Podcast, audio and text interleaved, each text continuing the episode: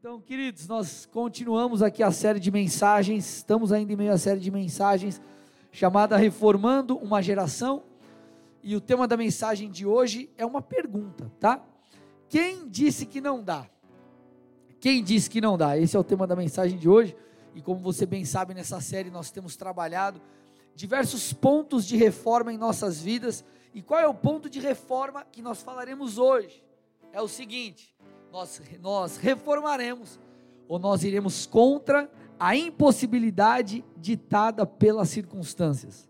Eu quero falar hoje que você não está fadado a viver conforme os seus olhos veem. Nós vamos confrontar toda e qualquer impossibilidade ditada pelas circunstâncias.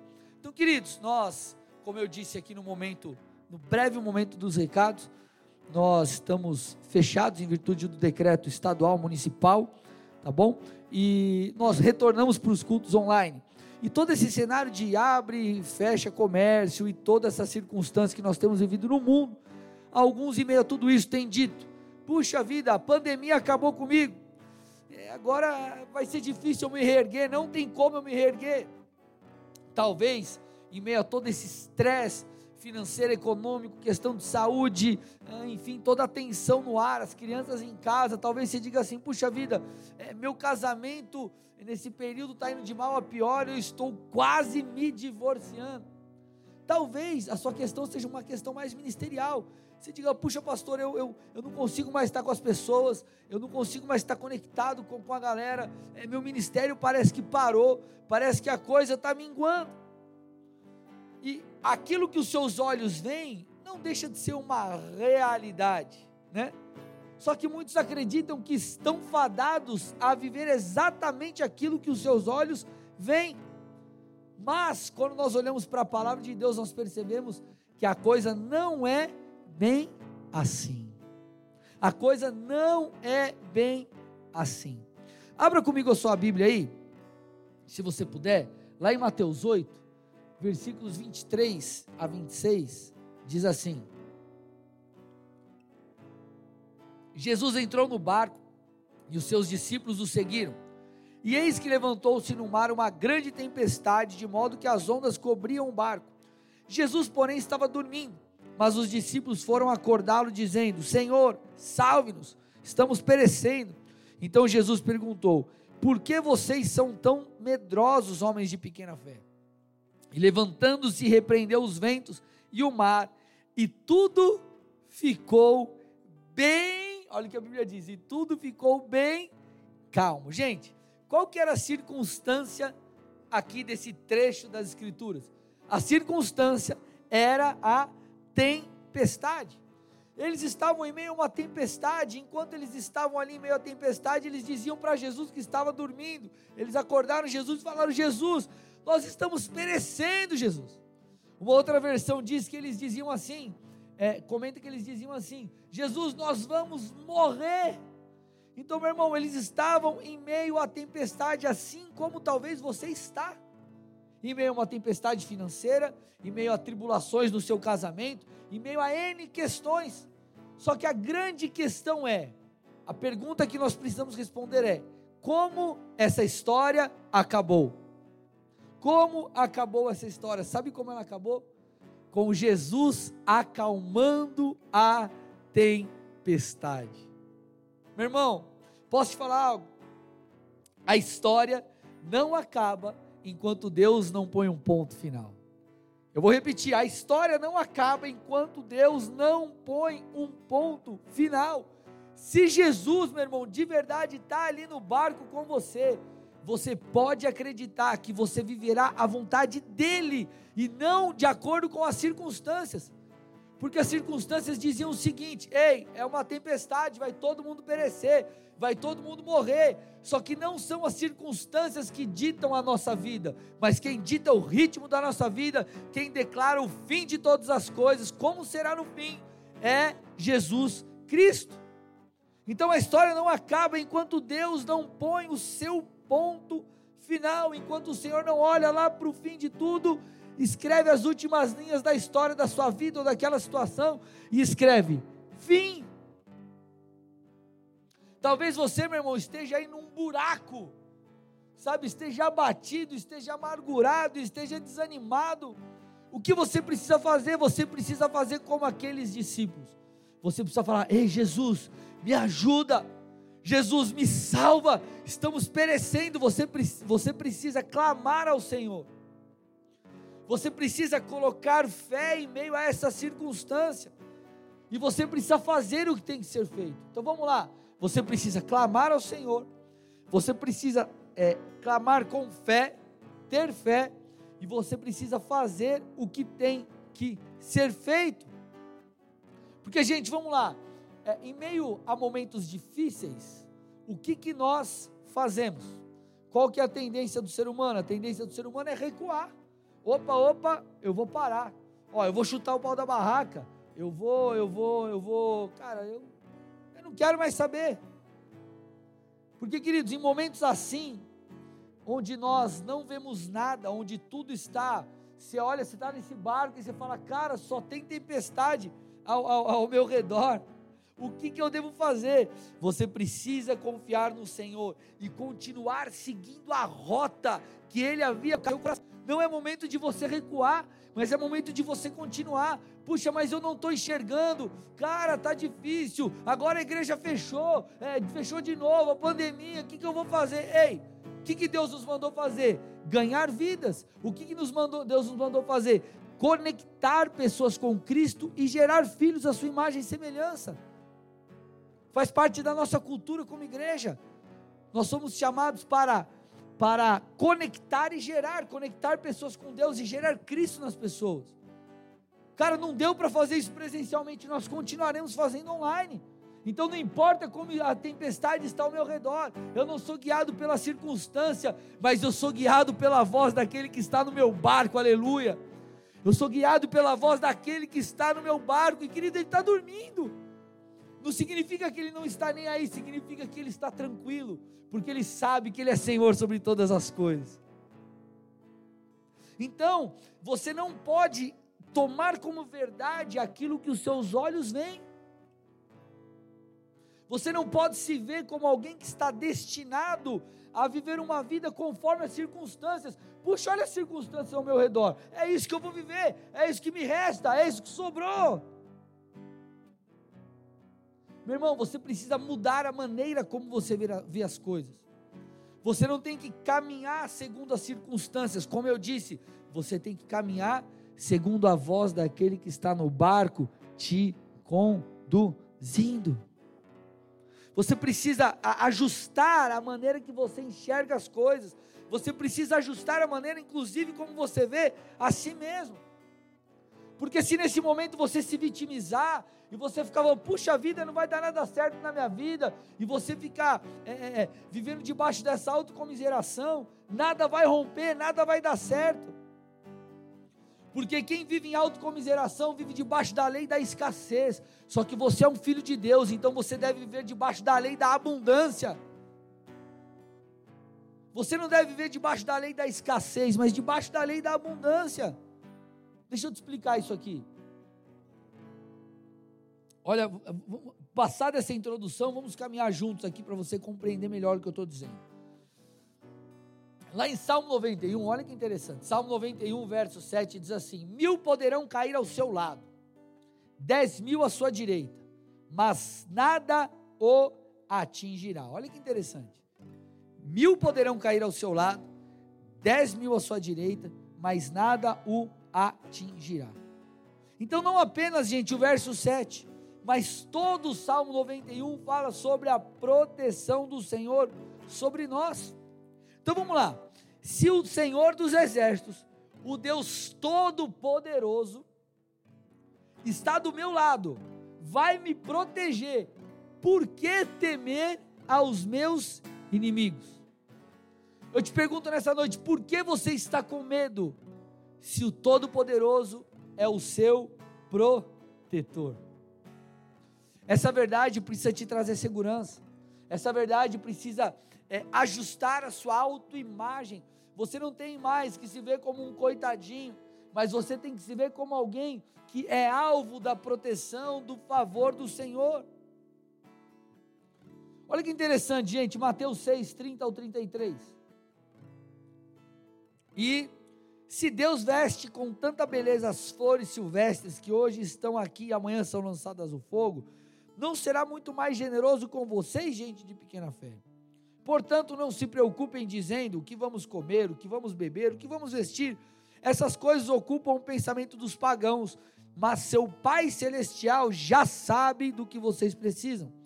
Busquem em primeiro lugar o reino de Deus e a sua justiça, e todas essas coisas lhes serão dadas. Olha que interessante, esse texto, ele mostra, ele fala do cuidado de Deus para comigo e para com você que o serve. Porque se o texto está falando que o Senhor se preocupa em investir as flores, será que Ele não vai se importar muito mais comigo e com você? Então, gente, olha isso, isso, isso precisa mudar a maneira que eu vejo todas as coisas. Eu não tenho que ser guiado pelas circunstâncias, eu tenho que ser guiado pela palavra. E por que é um ponto de reforma? Porque muitos acham que estão fadados aquilo que, a, a viver aquilo que os seus próprios olhos estão vendo. Olha que o Salmo 37, 25 diz: Fui jovem, agora sou velho, mas nunca vi o justo ser abandonado, nem seus filhos mendigarem o pão. Olha lá, o texto está falando, o salmista dizendo que ele é, foi jovem, já é velho, ou seja, ele já viveu muito tempo, e durante toda a sua vida ele nunca viu um justo ser abandonado, nem seus filhos mendigarem o pão, meu irmão. Se Deus não irá nos abandonar, nos desamparar, porque crermos que estamos fadados às circunstâncias. Por que acreditarmos que estamos debaixo da lei da escassez, meu irmão? A pandemia não pegou Deus de surpresa. Não pegou, Deus não foi pego de surpresa e calça curta. Puxa vida! Deus olhando do céu, né, olhando para baixo, para a terra e falando: Puxa, agora, agora, deixa, eu sei lá, como que eu vou fazer? Vou ter que pedir ajuda aí para os universitários e vamos lá ver o que a gente vai fazer. Gente, olha que interessante. João 10, 10, a Bíblia diz assim, ó. Eu geralmente falo da parte da abundância, né? Que é a parte B do texto, mas a parte A fala assim: o ladrão vem apenas para furtar, matar e destruir. Então esse texto fala de um grande inimigo que nós temos, o ladrão. E na verdade o ladrão, muitos usam, nós usamos até para citar o próprio Satanás como um ladrão, mas tudo que nos rouba é uma espécie de ladrão. Então tudo que você, olhando para a sua vida, percebe que te rouba, isso é uma espécie de ladrão. E você não pode permitir que o ladrão te roube. Você não pode permitir ser roubado. E a mentalidade de escassez, ela é um dos ladrões que nos afrontam. É um dos ladrões que tentam ali nos pegar. Por quê? Porque se você tem essa mentalidade de escassez, essa mentalidade que é condicionada, ou melhor, que crê conforme as circunstâncias, ou que é guiada pelas circunstâncias, ela vai servir como um ladrão. Ladrão, ladrão do quê? Ladrão das promessas, ladrão da abundância, ladrão do favor de Deus, ladrão do cuidado de Deus.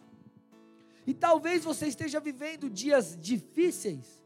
Claro, tem todo o cenário. Eu não estou dizendo que, ó, oh, nós não passaremos por nada difícil. Não é isso.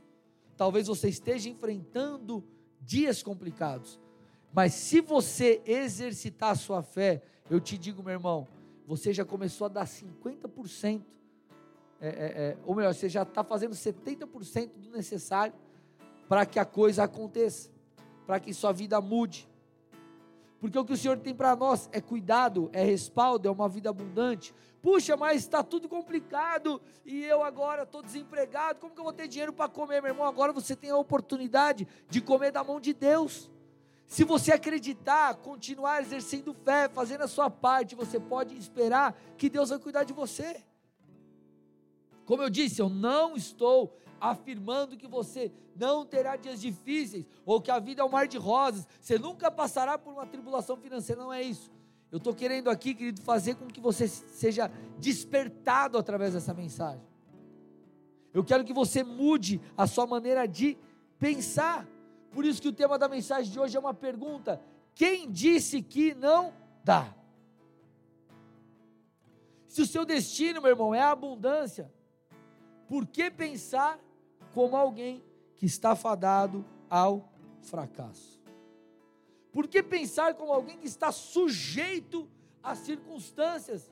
E cara, olha aí ao meu redor, agora que não vai dar certo mesmo. Puxa, como que a gente vai cuidar do povo? Nós vamos dar um jeito, Deus vai nos dar graça. Ah, mas e aquela pessoa que estava para vir na igreja, não vem mais, e agora, será que ela vai ser alcançada? Vai, de alguma forma ela vai ser alcançada no nome de Jesus. Gente, olha que interessante, Paulo, escrevendo aos irmãos lá de Corinto, ele fala sobre a importância de nós termos a mente de Cristo. Está lá em 1 Coríntios 2, 14 a 16. Diz assim o texto, ó. Mas o homem natural não aceita as verdades do Espírito de Deus. Elas lhe parecem loucura e ele não consegue entendê-las, pois apenas quem é espiritual consegue avaliar corretamente o que diz o Espírito. Quem é espiritual pode avaliar todas as coisas, mas ele próprio não pode ser avaliado por outros. Pois quem conhece os pensamentos do Senhor, quem sabe o suficiente para instruí-lo? Mas nós temos a mente de Cristo. Ele está afirmando que nós temos a mente de Cristo, nós temos essa mentalidade à nossa disposição. Na verdade, o nosso alvo deve ser esse: pensar como Cristo pensa, enxergar como Cristo enxerga, é, é usar essa lógica celestial. E o que é ter a mente de Cristo? É de fato é, caminhar percebendo as coisas como Cristo percebe. É entender que a verdade de Deus sobrepõe a verdade dos nossos olhos. A verdade de Deus sobrepõe a verdade que estão que está diante dos nossos olhos. E deixa eu te mostrar que a diferença de quem pensa com a mente de Cristo e de quem pensa de acordo com o padrão natural. Olha que interessante Mateus 9. Nós vamos ler juntos aqui os versículos 18 e 19. E aí a gente já vai passar ali para o 23, tá bom? Então Mateus 9, 18 começa dizendo o seguinte: Enquanto, Jesus lhes dizia essas coisas, eis que um chefe da sinagoga, aproximando-se, o adorou e disse: Olha o que o chefe da sinagoga disse para Jesus: Minha filha morreu agora mesmo, mas vem pôr as mãos sobre ela e ela viverá. E aí o texto diz que Jesus se levantou e seguiu aquele homem e os discípulos vieram juntos. Aí, quando você passa para o versículo 23, ele diz assim: ó, Tendo Jesus chegado à casa do chefe, e vendo os tocadores de flauta e o povo em alvoroço, disse: Saiam daqui, porque a menina não está morta, mas dorme. Olha isso, gente. Saiam daqui todos vocês. A menina não está morta, ela está dormindo. E aí o texto diz: E riam-se dele. Mas quando o povo tinha sido colocado para fora, Jesus entrou, tomou a menina pela mão e ela se levantou. Olha que interessante, Jesus ele não estava aqui dizendo que houve um erro de diagnóstico. Jesus ele não estava dizendo assim, ei, a menina está dormindo, ela não morreu. Jesus, é, um, o dormir aqui, de fato, é, quando você vê em muitos momentos na palavra dormir, fala sobre morte. E a menina tinha de fato morrido, ela, ela estava morta, né? ela havia morrido. Mas, como Jesus é a ressurreição e a vida, o que, que ele fez? Ele liberou uma palavra sobre aquela menina. Ele falou assim: Ei, essa menina tornará a viver, ela não está morta, mas ela dorme, ela vai voltar à vida. Sabe o que esse texto está nos ensinando? Que o milagre ele acontece quando nós passamos a acreditar mais na palavra de Deus do que naquilo que os nossos olhos veem. Então, o que Jesus está tentando nos ensinar aqui hoje, através desse texto, é: ei, peraí, para muitos, aquela menina estava morta. Jesus estava dizendo: não, não, não, não, não, não, não. Ela só está dormindo. Ela voltará à vida. Então, quem tem a mente de Cristo, passa a enxergar como as circunstâncias, não como um bicho de sete cabeças. Claro, pode ser difícil e complicado, mas ele não olha e fala: olha a tempestade, mas ele olha para o barco e fala: Jesus! É diferente. Ele reconhece que a tempestade está ali, mas ele não acredita que ele vai, é, é, eu vou morrer. Ele recorre a Jesus: Jesus me socorre. Essa é a grande diferença. Quem tem a mente de Cristo vê em meio à tribulação uma oportunidade de viver um milagre, uma oportunidade de ver e, e ser alguém que, que vai receber essa intervenção divina. E é assim que você precisa pensar. É, é assim que precisa é, é, as coisas serem processadas na sua mente, de acordo com a palavra. Quem disse que não dá? Dá! Quem tem a mente de Cristo, ao ler ali o Salmo 91 né, que nós lemos, ele fica tranquilo. Ele sabe, cara, ó, tá difícil. As pessoas estão caindo ao meu lado, é, muita gente está sendo prejudicada, mas o Senhor vai cuidar de mim. E ainda que eu caia, Ele vai me levantar, e no final de tudo vai dar certo. Porque, como eu disse, a história não acaba ali da, da tempestade com a tempestade, ela acaba com Jesus olhando para a tempestade e falando: Ei, cesse tempestade. Por isso que eu disse que você precisa mudar a maneira como você vê a si mesmo. Se você não perceber que você é um filho de Deus, alguém guardado e respaldado pelo Senhor, meu irmão, vai ficar complicado. Porque não tem como você. É, deixa eu te dar um exemplo aqui. Imagina que um amigo seu, muito rico, chegasse e te desse uma. emprestasse a Ferrari dele para você dirigir. Ele falasse: Ó, eu tenho um conhecido lá no autódromo e vamos lá, vou te levar para você dar um rolezinho na minha Ferrari e te colocasse numa reta, com aquela pista lisinha, top, e falar, vai lá, manda brasa aí. Meu irmão, você vai andar sessentinha, você vai arrepiar com aquela Ferrari. Por quê? Porque é um carro que tem potencial para isso. Você está num ambiente favorável para tal.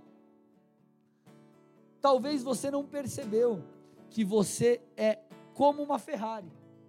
Que eu estou tentando te dizer? Talvez você não percebeu que quem habita dentro de você é o Espírito de Deus. Talvez você não percebeu que o teu Deus é dono do ouro e da prata. Talvez você ainda não percebeu mesmo realmente que aquele que cuida de você é o Senhor dos exércitos, aquele que vai à tua frente na batalha. Talvez você ainda não percebeu que você é como uma essa Ferrari, não por causa de você, mas por causa do teu Deus.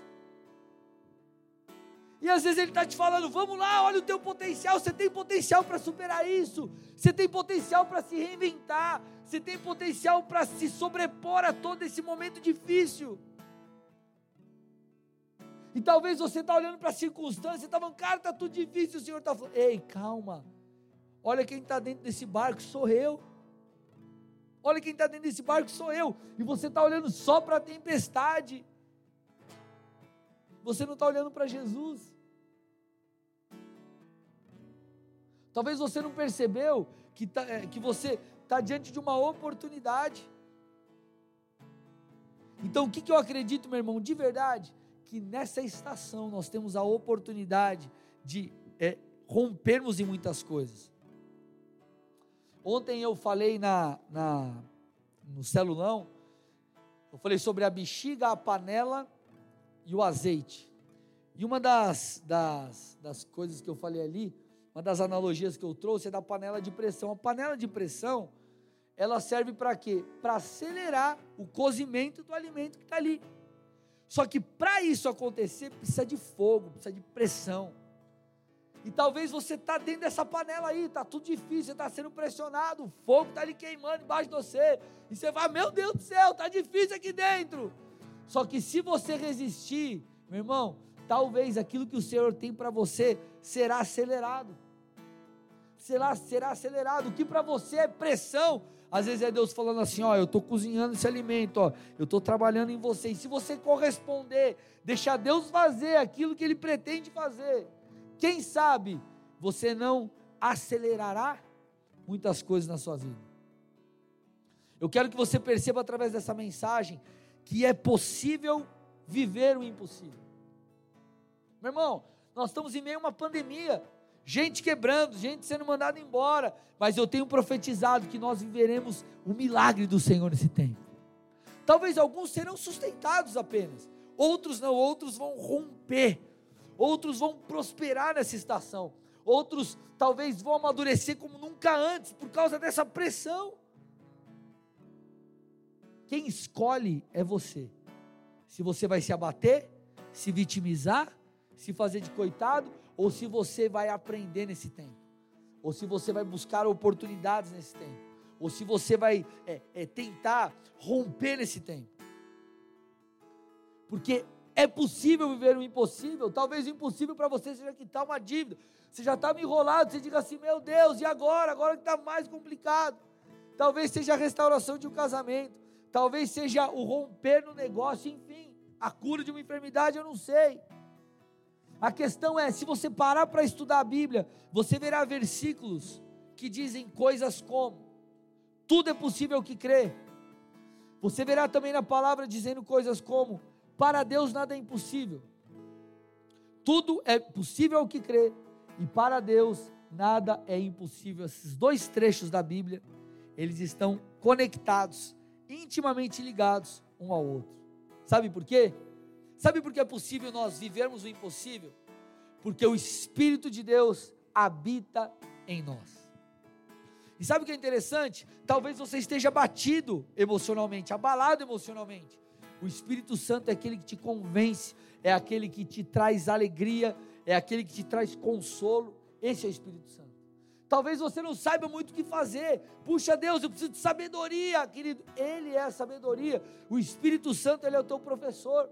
Talvez te falte ali é, é habilidade, não que você não deva buscá-lo, eu vou falar sobre isso. Mas você fala, meu Deus, eu preciso de graça, eu preciso de capacitação, me ajuda. Efésios 3,20 diz: aquele que é capaz de fazer infinitamente mais do que tudo que pedimos ou pensamos, de acordo com o seu poder que atua em nós. Esse é o Espírito que habita em você. Então você pode ir além através do poder sobrenatural que o Espírito Santo te concede, através do consolo que ele te dá através da sabedoria que Ele libera sobre você. Meu irmão, vou te falar uma coisa: nesse período de pandemia, de março para cá, é o período que eu mais tenho trabalhado, é o período que eu mais tenho é, é, é projetos novos surgindo. É no meio onde tudo está parado, eu estou correndo. Por quê? Porque eu entendi que nós estamos diante de uma oportunidade. E talvez você ainda não procurou viver algo que parece impossível, porque alguém chegou no seu ouvido e falou: Ah, cara, mas isso não vai dar. Ou você está olhando a notícia, você está olhando a tempestade, e a tempestade está te dizendo: Não dá, meu irmão, não olha para a tempestade, olha para Jesus que está no barco. Porque se você olhar para Jesus que está no barco, você vai ver Jesus mudando todas as circunstâncias, por uma palavra. Então Deus pode fazer infinitamente mais através do poder que atua em nós. É claro, meu irmão, que as coisas não vão cair do céu. Eu, como empresário, estou tendo que me reinventar, estou tendo que dar um jeito, tenho que fazer coisas diferentes e novas. Na igreja, a gente está tendo que se reinventar, está tendo que, cara, equilibrar vários pratos juntos para tentar, é, enfim, dar jeito nas coisas. É um tempo, está sendo um tempo que eu estou, cara, eu já fiz três ou quatro cursos Vou fazer mais um, vou fazer mais outro. Acho que eu vou fazer, sei lá, nessa pandemia, uns cinco, seis cursos, sei lá. Então estou tendo que fazer a minha parte. E talvez você está esperando a arca te salvar.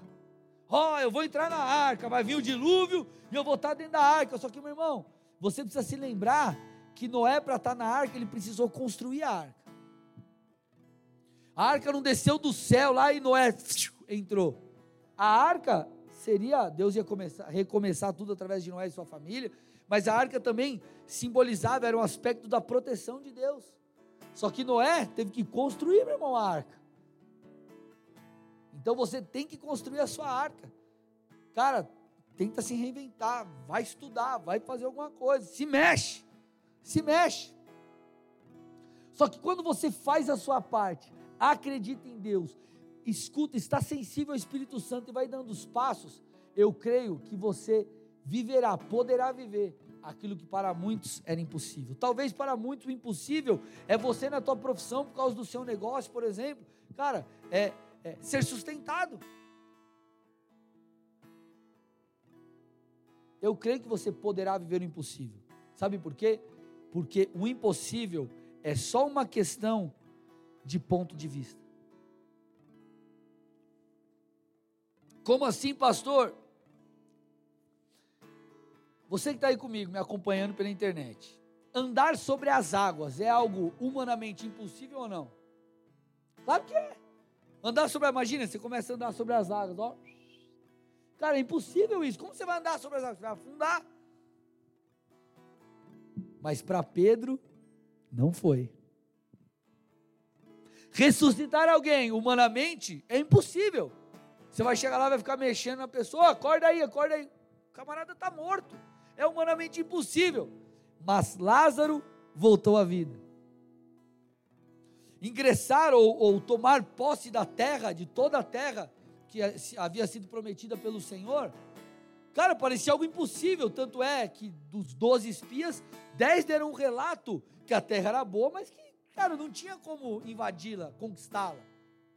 Só que nós vemos o quê? Que a terra foi tomada. A terra prometida foi de fato tomada. O que eu estou tentando te dizer? O impossível é só uma questão de ponto de vista. Andar sobre as águas é impossível. Para Pedro não foi. Alguém é, é, é, é humanamente ser é, é, ressuscitado? Lázaro foi. Invadir uma terra humanamente impossível, conquistar uma terra que humanamente era impossível. O povo de Deus conquistou. Por quê? Porque impossível é só uma questão de ponto de vista. Alguns olham e falam, não vai dar. Só que Deus está falando, vai dar. Sabe qual é a sacada? Pensar como Jesus. Para Jesus, aquela menina não estava morta. Para Cristo, cinco pães e dois peixes alimentariam milhares e milhares. Para Jesus, Lázaro, estar morto era só um mero detalhe, porque Ele é a ressurreição e a vida. Amados, nós precisamos ver aquilo que Deus prometeu como algo plenamente possível de ser vivido, porque a palavra, o comando dos céus vale mais do que aquilo que os seus olhos veem. Está tudo difícil, a tempestade ao meu redor diz que nós vamos morrer. Jesus está falando, está tudo tranquilo, está tudo favorável, eu estou dormindo no barco. Só que quando você se volta a Jesus, clama e coloca a fé, sabe o que Jesus faz? Jesus vem e intervém na circunstância. E mais, o que é precioso ali naquele texto, Jesus não só intervém em favor dos discípulos, Jesus os repreende. Essa repreensão simboliza o que para mim e para você? O aprendizado que nós temos diante do dia mal. Jesus diz: Ei, homens de pequena fé, por que vocês são tão medrosos? Então Jesus ensina-os a lidar com medo, e Jesus ensina-os a ter fé, a crescer em fé. Então, meu irmão, entenda algo: o impossível é apenas um ponto de vista. O impossível é só um ponto de vista. Então, o que, que você precisa entender? É, é que é necessário você mudar a sua mente. Essa mentalidade vai te fazer ter fé. É essa mentalidade que vai justamente produzir o milagre.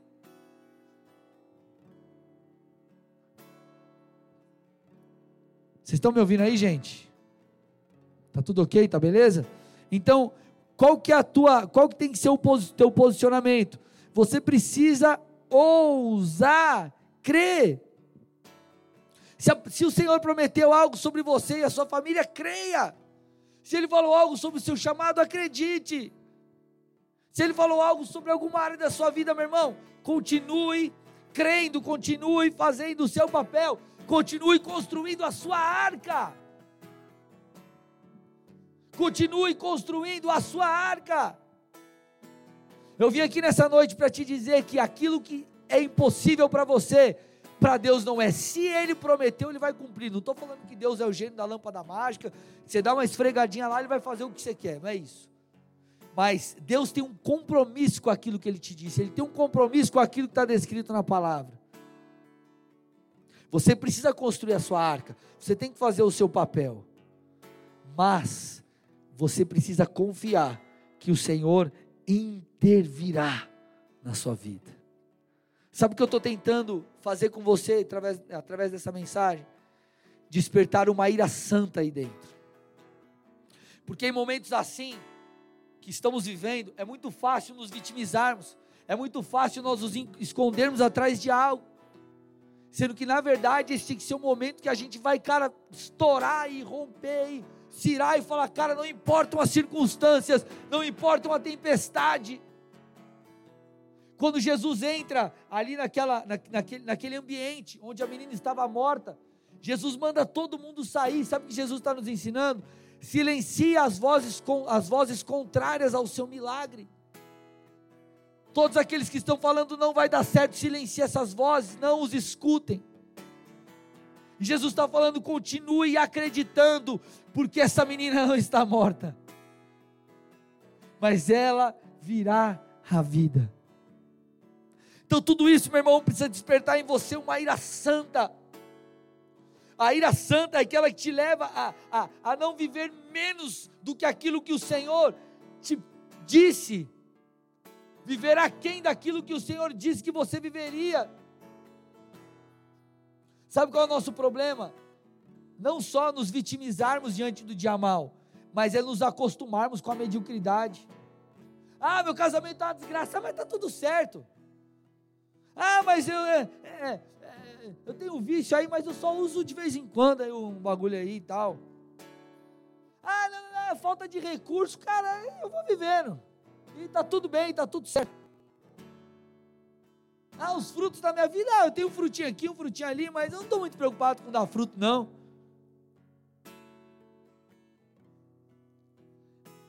A mediocridade, a escassez, viver aquém daquilo que o Senhor te prometeu, isso tem que te incomodar, cara. Isso tem que fazer você sair da zona de conforto.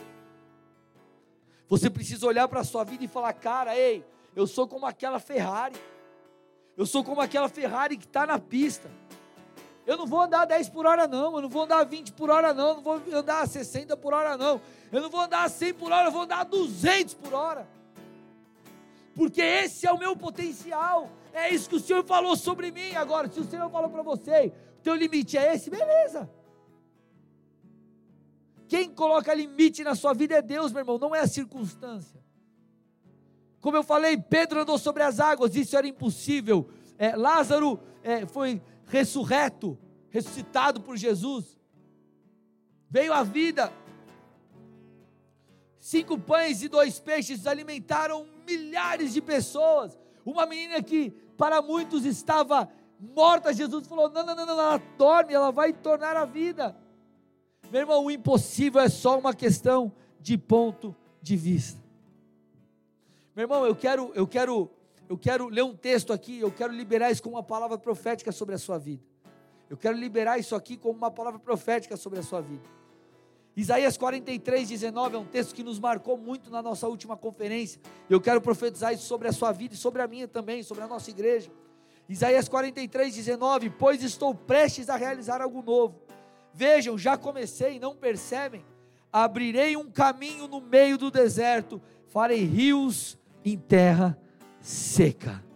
Meu irmão, eu quero que nessa estação você se, é, permaneça sensível ou torne-se alguém sensível ao Espírito Santo, porque eu quero declarar que Deus fará algo novo na sua vida. Eu quero declarar que Deus vai abrir um caminho no meio do deserto. Ele vai abundar, ele vai fazer rios, não vai ser um fiozinho de água, não, irmão. Rios no meio da terra seca porque Deus é poderoso para fazer algo, querido, que não existe. Deus é poderoso para criar, Deus é poderoso para mudar circunstâncias. Se necessário for, Ele fará uma reviravolta na sua vida. Qual é o seu papel? Continuar fazendo a sua arca, continuar construindo a sua arca. Ah, proteção virá. Deus falou que a arca, enfim, vai me proteger do dilúvio, beleza. Mas você precisa construí-la. E você constrói como? Permanecendo firme no Senhor. Você constrói clamando. Você constrói orando. Você constrói declarando sobre a sua vida que você será protegido pelo Senhor. Você constrói a arca tentando se reinventar. Você constrói a arca, querido, se mexendo e não parado. Querido, Ele é Deus. Ele não mudou, ele continua sendo o mesmo. Ele não foi pego de surpresa. As promessas dele não mudaram sobre a sua vida por causa de um período difícil. Você precisa crer, você precisa perseverar, você precisa permanecer.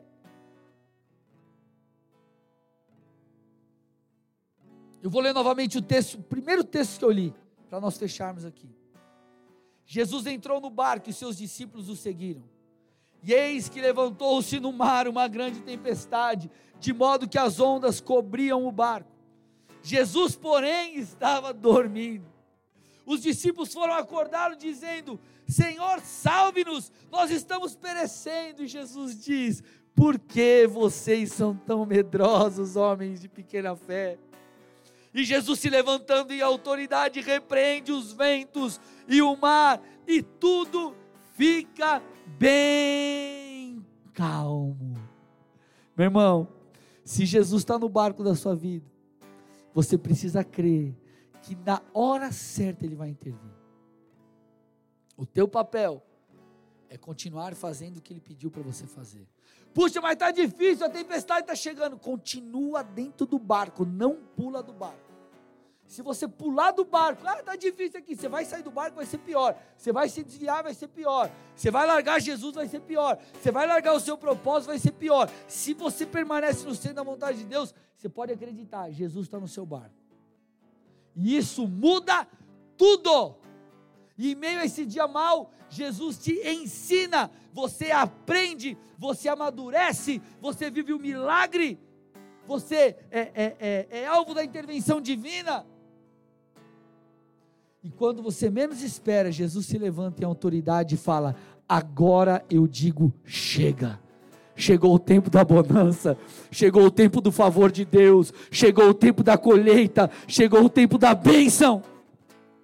Porque quem determina o final da história não são as circunstâncias, não é aquilo que os seus olhos veem, não é a tempestade, mas é Jesus. Aleluia. Meu irmão, não cede, não chuta o pau da barraca, permanece. E eu termino essa mensagem dizendo: quem disse que não dá? O impossível é só uma questão de ponto de vista. Amém? Se você puder fechar os seus olhos, eu quero orar por você.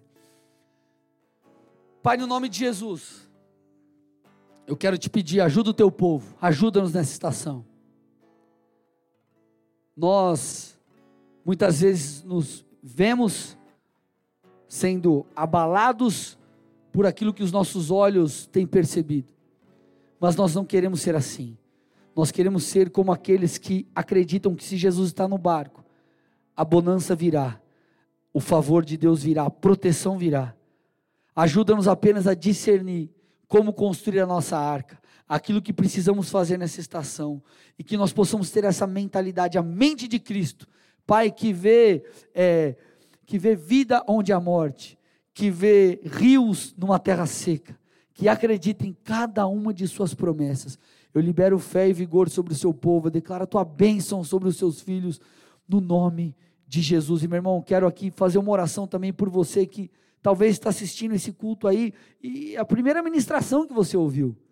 Ou talvez você está distante dos caminhos do Senhor, mas você, mas você que quer entregar de fato a tua vida a Jesus Cristo. Você que deseja hoje fazer uma aliança com Deus, você que deseja mudar de vida, você que deseja ter uma experiência com o Senhor, você que deseja de fato viver algo diferente daquilo que você tem vivido. Se você é essa pessoa, eu quero que aí onde você está, coloque a mão no seu coração, se isso for possível, e repita uma oração comigo, com toda a fé que há no seu coração. Diga assim: Senhor Jesus, Nessa noite, eu te peço perdão por todos os meus pecados. E eu reconheço que tu és o Filho de Deus, que veio a esse mundo, morreu no meu lugar, mas hoje está vivo. E a ti eu entrego a minha vida e te declaro meu Senhor e meu Salvador. Em nome de Jesus, Pai, visita essas pessoas. Toca-os, enche-os com a tua presença renova as forças daquele que está fraco, tira o fardo do pecado daquele que agora te confessou. Eu te peço, abençoa cada área de suas vidas, guia-os nessa estação desafiadora. Assim nós oramos, declarando o teu favor sobre aqueles que estão fazendo a oração, essa oração pela primeira vez, e também tirando, removendo todo o fardo de culpa daqueles que estão voltando para os seus caminhos. Assim nós oramos, em nome de Jesus. Meu irmão.